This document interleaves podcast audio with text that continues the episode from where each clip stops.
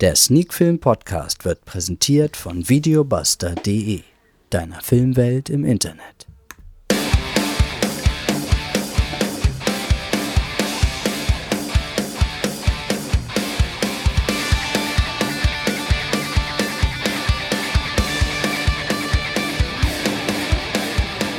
Der Sneak Film Podcast ist aus der Weihnachtspause zurück und ist nun mit Folge 178 im Jahr 2022 angekommen. Heute dann auch direkt mit der Aufholjagd von einer Menge Filme. Ich glaube, sechs sind es an der Zahl.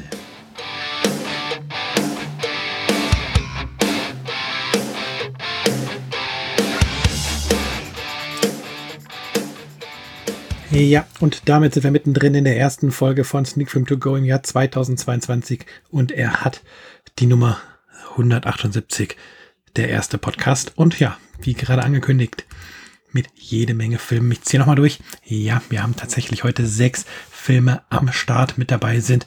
Bloodthirsty Spell, Unearth, The Jungle, Surrounded und Awaken.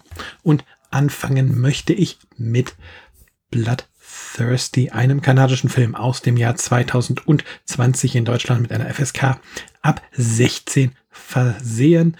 Regie hat Amelia Moses geführt. Mit dabei sind Lauren Beatty, Greg Brick und Michael Ironside und natürlich noch einige andere. Das Ganze fällt in das Genre Horror und Fantasy läuft auf Blu-ray circa 85 Minuten und es gibt natürlich auch eine Inhaltsangabe. Die erfolgreiche Musikerin Gray plagen albtraumhafte Visionen. Als sie die Einladung des berüchtigten Musikproduzenten Vaughn Daniels erhält, mit ihm in seinem abgelegenen Studio in den Wäldern Kanadas zu arbeiten, beginnt sie langsam herauszufinden, was wirklich in ihr steckt. Ähm, ja, das war's tatsächlich schon. Bewusst wurde hier wohl eine Inhaltsangabe gewählt, die nicht so viel über den Film ähm, verrät und über das, was einen erwartet. Und das ist auch ganz gut, denn ja, aus diesem Ungewissen zieht Bloodthirsty, bezieht Bloodthirsty ganz viel von seinem Reiz. Und ja, dabei ist der Film kein Film, der einen jetzt mit Jumpscares bombardiert, der hier versucht, einen, einen Schockeffekt ähm, nach dem anderen um die Ohren zu hauen. Der Film entwickelt sich wirklich ganz, ganz langsam und ja, auch wenn der erfahrene Horrorfilmschauer ähm, bald erahnt, worauf der Film hinaus will, schafft er es doch so eine durchaus düstere und atmosphärische Atmosphäre. Ja, atmosphärische Atmosphäre, oh mein Gott. Ähm, ja, eine düstere Atmosphäre zu schaffen. Ähm, ja, die einen interessiert und bei der man gerne wissen möchte, was mit Grey los ist. Das Problem, was ich dabei mit dem Film habe, ist, dass die Dialoge auf dem Weg dahin zum Teil echt sehr gestelzt wirken und ja, dass auch so für mich der ein oder andere Effekt gar nicht so gut gelungen ist. Da wollte der Film vielleicht ein bisschen zu viel, wollte vielleicht ein bisschen zu viel Suspense reinbringen, um halt diese Ruhe zu bewahren, um diese Anspannung beim Zuschauer aufrecht zu erhalten. Und ja, das geht für mich so ein bisschen nach hinten los. Da kommt teilweise, obwohl die Atmosphäre gut ist, ein wenig Langeweile auf und dann kommt am Ende die Auflösung doch irgendwie da mit dem Holzhammer. Und ja, es wirkt am Ende nicht rund. Was was Bloodthirsty hier macht, was Bloodthirsty hier ähm, zeigt. Ich weiß nicht, woran es liegt. Ich kenne jetzt ähm, Bleed With Me von Amelia Moses, nicht den Film, den sie wohl direkt vor Bloodthirsty ähm, gedreht hat, aber ja, das wirkt alles nicht so komplett rund. Vieles wirkt halt sehr konstruiert. Wie gesagt, Dialoge wirken teilweise sehr gestellt. Und so ist Bloodthirsty durchaus ein Film für Genrefreunde, die sich dabei auch auf einen Horrorfilm einlassen können, der ruhiger erzählt ist, der halt eben nicht ähm, in jeder Szene ähm, bluttriefend daherkommt, auch wenn der Titel es eben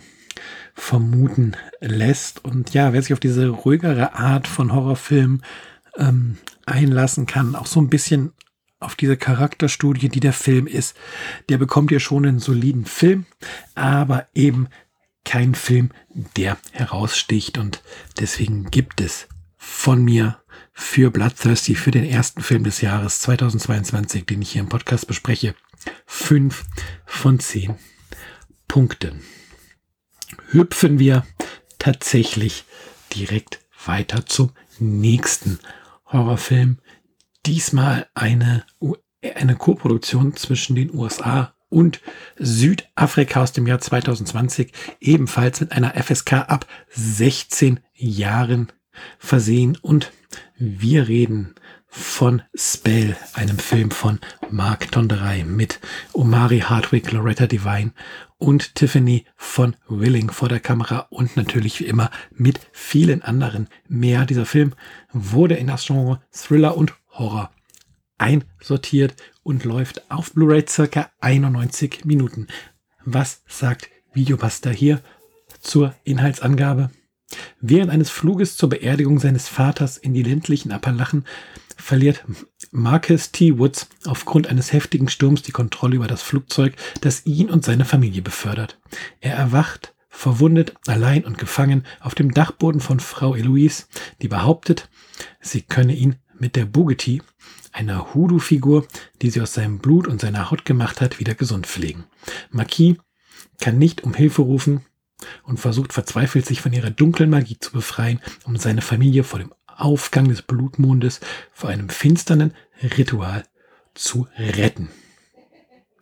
Ja, Thriller-Horror trifft es hier ganz gut, eine ganz große Prise Okkultismus und ja, das Ganze in einem Film verpackt, der fast ähm, nur in einem Haus spielt, aber was den Film gar nicht schadet. So, so ganz klein wenig ähm, erinnert mich der Film an Misery, aber ja, wir haben es hier halt nicht äh, nur mit einer Wahnsinnigen zu tun, die ihn gefangen hält, weil sie gerne möchte, dass der Gefangene ein neues Buch schreibt, sondern hier kommt dann halt dieser Okkultismus ins Spiel, so diese, dieser Voodoo-ähnliche Zauber, der hier halt nicht Voodoo genannt wird, sondern ähm, Hoodoo. Ich weiß auch nicht ganz genau, wo da die Unterschiede sind. Dazu bin ich nicht äh, wirklich in der Materie drin, was das angeht. Aber Mark Tonderay gelingt es hier auf jeden Fall, einen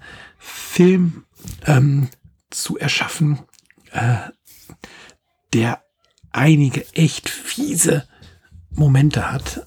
Also da kommen die Splatter-Freunde oder die Freunde von, ja, so ein bisschen Ekelszenen durchaus auf ähm, ihre Kosten. Ich möchte das hier gar nicht zu sehr spoilern, aber ich sage dazu mal nur zwei Stichworte Glasscherbe und Fuß. Und wenn ihr den Film schaut, werdet ihr sehen, was ich meine. Und ja, das ist nur eine von den Szenen, so die tatsächlich nach Abspann so im Kopf bleiben. Aber es sind eben nicht nur diese blutigen, diese ekligen Szenen, die bei Spell im Kopf bleiben. Bei Spell bleibt tatsächlich diese ganze okkulte Geschichte hängen, ähm, die tatsächlich auch von den beiden Hauptdarstellern Omari Hardwick und Loretta Devine extrem gut gespielt und getragen wird. Ja, wie Loretta Devine hier diese mysteriöse Frau spielt, die von diesen magischen Kräften, von diesen Ritualen redet und wie Omari Hardwick quasi ähm, hier das Opfer spielt und versucht zu verstehen, was mit ihm, was um ihn herum passiert.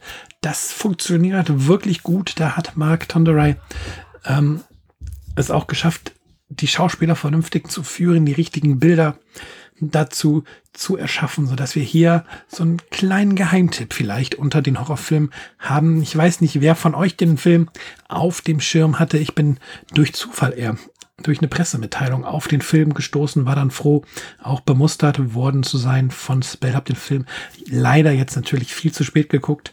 Ähm, Muster lag hier schon einige Zeit rum. Das tut mir auch echt leid. Das hätte ich irgendwo dazwischen schieben sollen. Und ja, so gab's für mich eine kleine Überraschung mit Spell, den ich Horrorfilmfans auf jeden Fall ans Herz legen möchte.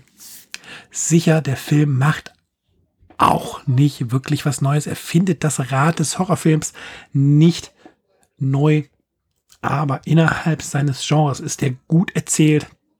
Ähm, ja, weitestgehend logisch erzählt und gut gespielt, gut inszeniert. Wie gesagt, auch hier so ein Film, der einen halt nicht die ganze Zeit mit Jumpscares bombardiert. Das stört mich ja so an Horrorfilmen ungemein, wenn man der Meinung ist, ähm, Horror besteht daraus Jumpscare hier, Jumpscare da, dazwischen ein bisschen dramatische Musik. Nein, hier werden auch die Charaktere aufgebaut, die Charaktere dürfen sich entwickeln.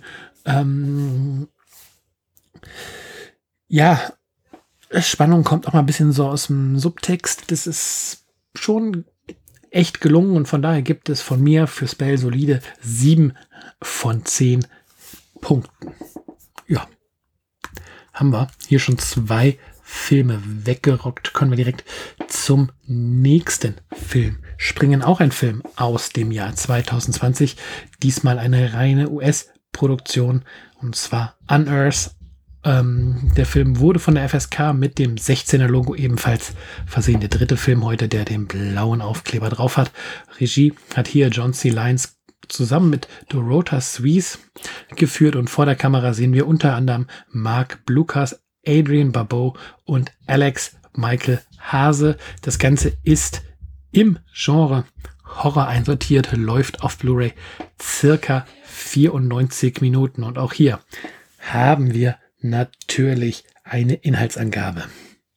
Die Freundschaft zweier benachbarter Pharmafamilien in den ländlichen USA bekommt unter dem Druck einer Wirtschaftskriege arge Risse. Um seinen Hof vor dem Ruin zu retten, lässt sich der Farmer George Lomack auf einen lukrativen Deal mit dem Öl- und Gaskonzern Patriot Exploration ein. Dieser möchte auf dem Land Erdgas mittels Fracking gewinnen. Eine ökologisch höchst umstrittene Technik. George, nach Georges Nachbarin Catherine Dolan ist darüber entsetzt und verärgert, weil sie einen dauerhaften Schaden für das gesamte Umland befürchtet. Doch es stellt sich heraus, dass nicht nur die gute Nachbarschaft auf dem Spiel steht, denn die Bohrungen fordern ein tief verborgenes tödliches, eine fordern eine, nein, denn die Bohrungen fördern eine tief verborgene tödliche Gefahr ans Tageslicht. Schwerer Satz hier zum Schluss, Entschuldigung für den kleinen Versprecher. Ja, Unearth ist eigentlich in das Genre Horror einsortiert. Für mich fehlt allerdings der Thriller-Zusatz bei der Genrebezeichnung, denn zum Ende hin oder so ab der Mitte des Films hat Unearth einige Elemente eines Horrorfilms, aber bis dahin ist es mehr ein Thriller und stellt tatsächlich ähm, hauptsächlich die Probleme der beiden Pharmafamilien, die Krise dieser beiden Pharmafamilien gegenüber, ähm, wo die eine Familie sich halt fürs Fracking entscheidet und die andere Familie eher dagegen ist. Und genau das muss man sich ins Bewusstsein rufen, wenn man sich Unearth anschauen möchte. Es ist eben nicht ein typischer Horrorfilm. Hier taucht nicht irgendwie nach 20 Minuten die dunkle Gefahr in Form irgendeines Killers, irgendeines Monsters auf. Die Gefahr kommt auf eine andere Ebene. Auch wenn am Ende, so viel sei gespoilert, hier so ein bisschen, ja, nennen wir es mal was Übernatürliches ähm, mit im Spiel ist. Der Film ist eben nicht darauf ausgelegt, ähm, hier irgendwie die Leute wegzuschnetzen oder sonst irgendwas. Sondern für, für mich ist der Film tatsächlich weniger Horrorfilm und mehr Thriller. Und ich persönlich würde jedem empfehlen, auch unter dieser Prämisse eher ähm, an den Film ranzugehen und eben keinen Horrorfilm zu erwarten. Ich glaube, wenn man den Film als, wirklich als Horrorfilm sieht, wird man hier enttäuscht. Wenn man ihn mehr als Thriller sieht, bekommt man einen soliden, ordentlichen Film. Der Film befasst ein Thema, was vor allen Dingen in den USA ähm, sehr aktuell ist und das seit vielen, vielen Jahren, das, das Fracking-Thema.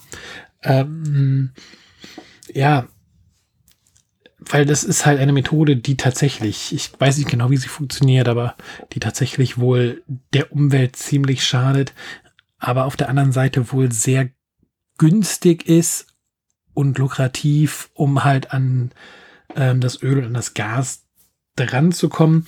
Was genau jetzt die Umweltschäden sind, weiß ich gar nicht, aber ähm, auf jeden Fall ähm, polarisiert diese Technologie und es ist halt nachzuvollziehen, dass es Leute gibt, die für sich hier den Gewinn sehen, ihr Land zur Verfügung stellen und froh sind, ähm, auf einfache Art und Weise an Geld zu kommen, über Wasser ähm, bleiben zu können. Dass es auf der anderen Seite gibt, die es total ähm, verabscheuen, wenn man diese Fracking-Technologie anwendet und allein ja hier diese äh, ja, Rivalität ist das falsche Wort, diesen, diesen Konflikt in den Mittelpunkt zu stellen, zumal wenn es dann zwei Familien sind, die auch bisher eigentlich befreundet waren. Da ist halt genug Konfliktpotenzial dafür ein Film und äh, das schafft es der Film dann auch aufzugreifen. Und ja, der Film hat eben auch Schwächen und das ist, dass die Darsteller nicht perfekt spielen, dass die Dialoge auch nicht immer perfekt sind und dass eben das Horrorelement ein wenig aufgesetzt wird. Aber ähm, trotz alledem haben wir es hier nicht mit einem wirklich schlechten Film zu tun. Wir haben es ja mit einem durchschnittlichen Film zu tun, den man durchaus gucken kann, wo man auch den Blu-ray-Player danach nicht enttäuscht abschaltet, wo man danach die Blu-ray nicht an die Wand schmeißen möchte.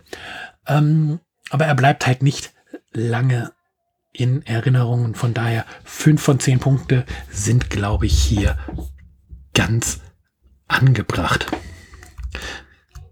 Wir rasen hier heute tatsächlich durch die Folge. Knapp fünf Minuten pro Film haben wir gerade so im Schnitt, aber ich glaube, ich schaffe es trotzdem, euch die Filme ein bisschen näher zu bringen und das Wichtigste ähm, zu den Filmen dazulassen und auch klar zu machen, warum mir der ein oder der andere Film gefallen oder nicht gefallen hat. Springen wir deswegen auch schon zum nächsten Film, zu Film 4 des Abends, des Nachmittags, wann auch immer ihr diesen Podcast hörst, hört. Oh mein Gott, schweres Wort, hören. Und ja, auch der vierte Film hat eine FSK 16 bekommen. Das zieht sich irgendwie heute ähm, als roter Faden durch die Filmauswahl durch und er trägt den Titel The Jungle mit dem deutschen Untertitel es wird dich jagen. Es ist eine australische Produktion aus dem Jahr 2013 und Regie hat hier Andrew Trauki geführt und vor der Kamera sehen wir Rupert Reed, Agois Vidya, ja und nein, Vid Argos Vid ja Soit Javo. Oh mein Gott, was für ein Schauspielername. Gut, dass ich ihn nicht so oft aussprechen muss. Und Serena Dean und natürlich wie immer einige andere auf Blu-ray. Läuft der Film 84 Minuten. Und ja, hören wir mal rein, oder?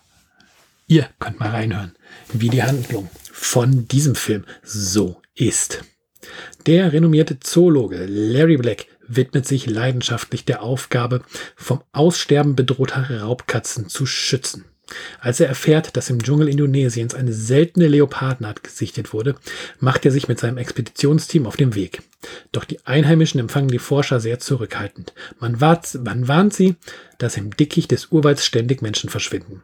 Ein teuflischer Dämon laure dort auf seine Opfer. Larry schlägt alle guten Ermahnungen in den Wind. Selbst als er grauenvoll entstellte Leichen und Symbole schwarzer Magie findet, will er nicht von dem Vorhaben ablassen, den Leoparden aufzuspüren. Dabei ist sein Team längst im Visier einer bestialischen Kreatur geraten. Ja, Found Footage ist das Stichwort für diesen Film. Und ja, Found Footage, by the way, der Film ist angesiedelt im Genre Abenteuer und Horror. Ähm, ja, und Found Footage ist ja immer so, so ein Genre, was entweder funktioniert oder was total in die Hose geht.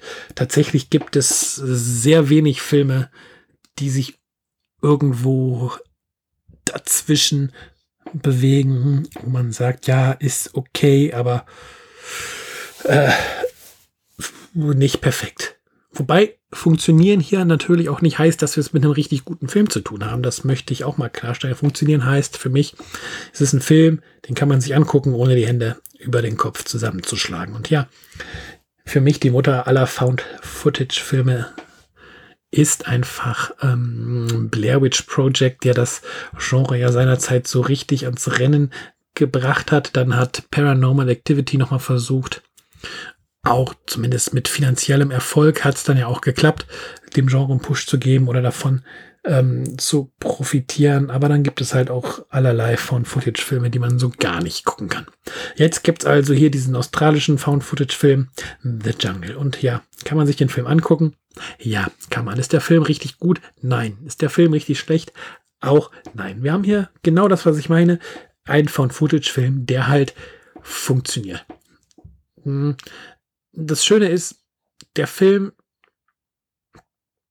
will eigentlich äh, dem Zuschauer nicht direkt irgendwie den Dämon präsentieren, sondern ähm, lässt das Forscherteam und damit auch dem Zuschauer super lange in dem Glauben, dass sie oder dass das Forscherteam auf der Suche nach einem Leoparden ist. Und ähm, tatsächlich schafft das Filmteam, die diesen von Footage-Streifen ähm, dann gedreht haben, ist auch ähm, ja ein wenig diese Abenteuerstimmung ähm, einzufangen, wenn dann nachts kampiert wird, man Geräusche gehört hat, aber nichts weiter passiert ist, am nächsten Tag dann äh, die Aufnahmen der Wildkameras gesichtet werden, man erste Schatten auf den Aufnahmen sieht, die allerdings dann auch nicht unbedingt auf was Übernatürliches hindeuten, sondern tatsächlich eher mal auf einen Leoparden oder ein anderes Wildtier. Da schafft es der Film dann schon Spannung aufzubauen und ja, geschenkt, dass zwischendurch Dialoge dabei sind, wo man sich fragt, so, ja, wer hat die geschrieben? Der Praktikant in der Mittagspause oder wer kommt auf die Idee, dass Leute so reden, aber ja, kann man tatsächlich drüber hinwegschauen, weil diese Dialoge zwischen ähm, Larry Black und seinem Kameramann oder Larry und seinen, seinen Trackern, die sind halt da, aber pff, nicht wirklich wichtig für die Geschichte. Wichtig für die Geschichte ist, dass man immer weiter in den Dschungel hineinsteigt und versucht, die Kreatur um den Leoparden ausfindig zu machen. Und ja, und genau auf dieser Ebene funktioniert der Film. Ähm, hat einige spannende Momente, übertreibt es dann auch nicht äh, knallt hier auch nicht irgendwie einen Kill nach dem nächsten raus. Und ja, von daher funktioniert der Film, kein Meisterwerk. Die, die Auflösung am Ende ist äh, totaler Quatsch und äh, zieht die Wertung auch noch mal ein bisschen runter mit einer etwas solideren Auflösung am Ende. Wäre da sicher mehr dran gewesen. Aber so, wer Found Footage mag, wer so ein bisschen, ja, diese Abenteuerfilm ange angehauchte Horrorrichtung mag, der darf bei The Jungle mal einen Blick riskieren und von daher gibt es von mir sechs von zehn Punkten für den Film. Hüpfen wir weiter zu Film 5. Und ja, was für eine Überraschung!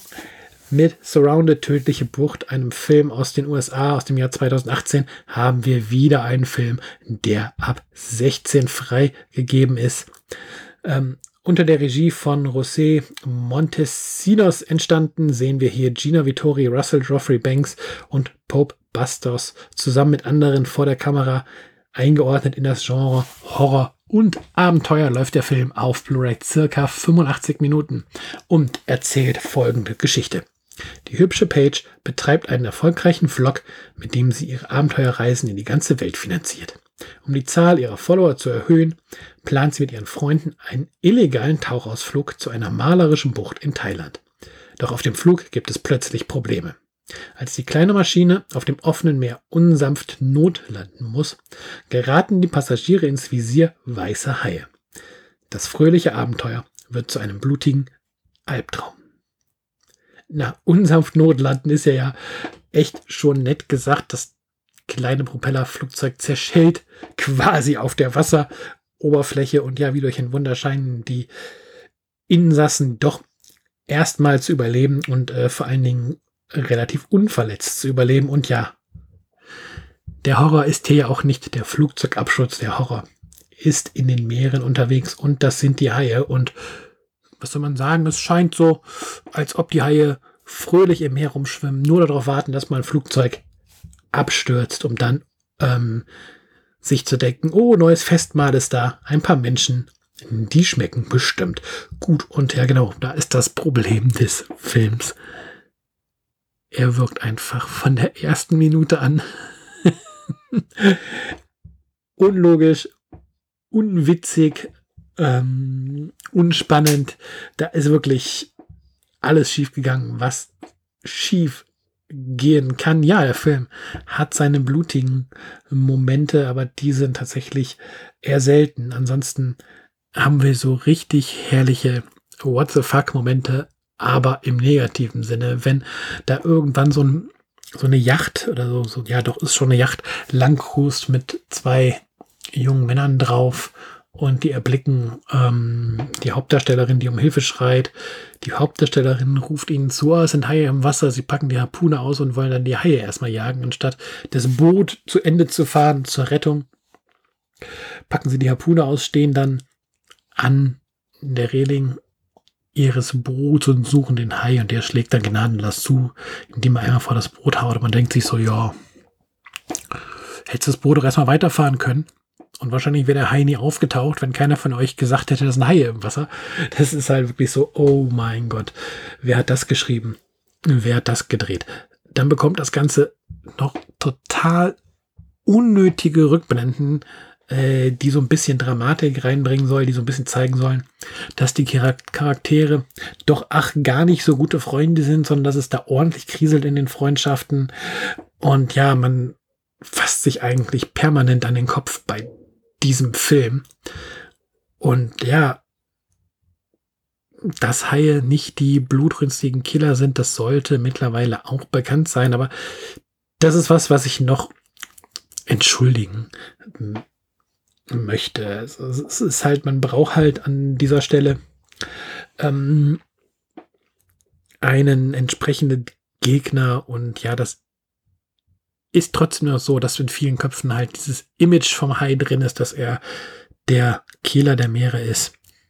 Und ja, da passt das schon ganz gut. Auch, dass dann ähm, nicht nur einer da ist, sondern gleich mehrere. Aber trotzdem, es, es, es wirkt halt total albern, dass ein Flugzeug abstürzt und äh, quasi so eine ganze Armee an Haien plötzlich da ist und wie gesagt sich denkt, oh ja, endlich wieder ein Festmahl. Ähm, und sich das so auch durch den ganzen Film durchzieht, dass eigentlich die Haie nie zu sehen sind, bis irgendeiner der Protagonisten davon spricht, dass jetzt gerade Haie im Wasser sind, dann tauchen sie wie aus dem Nichts auf und ja, ich sag's ungern, aber Surrounded, kein guter Film, wirklich kein guter Film. Puh, braucht man nicht gucken, sollte man nicht gucken. Zwei von zehn Punkten. Abhaken. Nächster Film. Und ja, Film 6 ist Awaken. Und ja, der sticht heute komplett aus dem raus, was wir hier bisher besprochen haben. Denn A ist der Film nicht ab 16, B passt er so gar nicht in das Genre Horror und ist auch kein Horrorfilm. Ich meine oder ich rede über die ähm, US-amerikanische Koproduktion mit den Vereinigten Arabischen Emiraten aus dem Jahr 2018, Awaken, der Film hat eine FSK ab 0 bekommen, ist eine Dokumentation, entstanden unter der Regie von Tom Lowe und unter anderem mit dabei sind Liv Tyler, Norden Tenzig Somba und Tarin Sang Mo und natürlich 83 Minuten auf Blu-ray lang. Und natürlich gibt es hier auch eine Inhaltsangabe auf 4K UHD übrigens auch 83 Minuten lang und ja, das sage ich deshalb, weil ich den Film in 4K gesehen habe.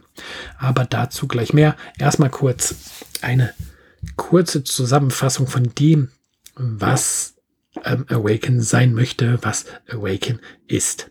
Atemberaubendes audiovisuelles Erlebnis für Fans von Samsara und Baraka von Tom Loaf. Erzählt von Liv Tyler, produziert von Terence Malick und Geoffrey Reggio, nimmt uns Awaken mit auf eine faszinierende Reise durch über 30 Länder. Mehr als fünf Jahre lang arbeitete der visionäre Regisseur Loaf an dieser einzigartigen Erforschung unseres Planetens. Ausschließlich in 4K gedreht, bietet dieser Dokumentationsfilm eine bahnbrechende Pionierleistung von Zeitrafferfotografie, Unterwasserbildern und Luftaufnahmen. Das Publikum erlangt dadurch die Möglichkeit, unsere Welt aus einer völlig neuen, atemberaubenden Perspektive zu betrachten. Ein Spektakel mit der optischen Wucht eines Blockbusters. Komplettiert wird dieses außergewöhnliche Erlebnis durch die Filmmusik von Joseph Trapanese und durch eine englische Auferzählung von Liv Tyler. Ja, wie gesagt, wir haben es hier, oder wie gerade gehört, wir haben es hier mit einer Dokumentation zu tun und nicht mit einer Dokumentation im klassischen Sinne, sondern ja, mit einer Dokumentation, die Freude am Leben ähm, einfängt. Und ja, immer in einzelnen Segmenten werden da bestimmte Bereiche, bestimmte Aufnahmen gezeigt. In einem Segment, in einem Segment gibt es extrem packende Zeitraffer aus Aufnahmen aus Dubai zum Beispiel zu sehen. Und ja, ich bin froh, das Ding in 4K gesehen zu haben bisher. Naja, bei mir immer so, braucht man 4K? Hm, ich weiß es nicht. Und jetzt steht hier halt seit einiger Zeit ein 4K-Fernseher. Zwischendurch ist leider mein Abspielgerät kaputt gegangen, dass ich erst jetzt dazu gekommen bin, ähm, das Ding auch in 4K zu gucken.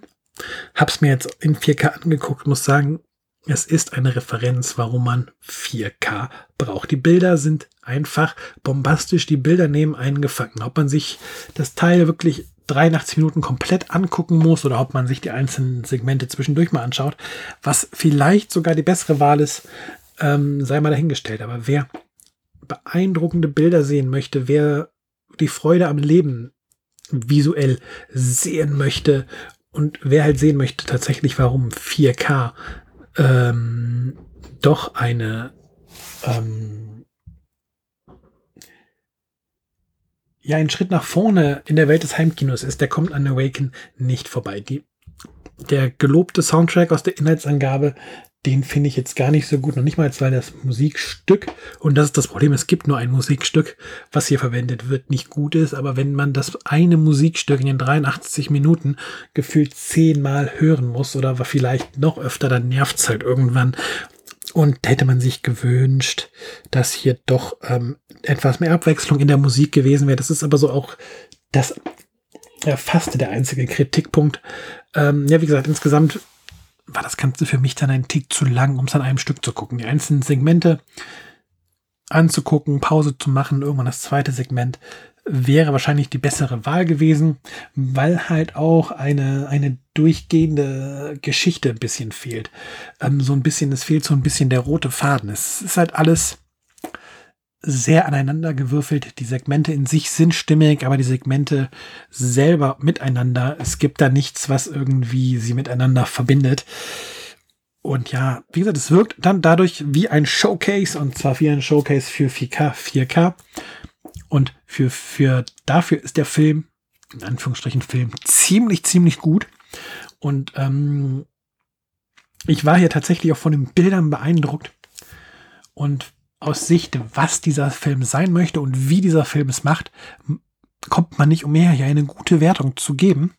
Und deswegen gibt es von mir auch trotz der kleinen Kritikpunkte acht von zehn Punkten für Awaken und habt ihr die Möglichkeit 4K zu schauen. Holt euch dieses Teil, schaut euch diese umwerfenden Aufnahmen an, meinetwegen auch ohne Ton, aber macht das einfach mal einfach nur ein ganz, ganz dickes Wow und eine, ja, ich würde sagen, fast schon ein kleiner Geheimtipp für Freunde von 4K oder für alle, die 4K entdecken wollen. Ja, sechs Filme durch.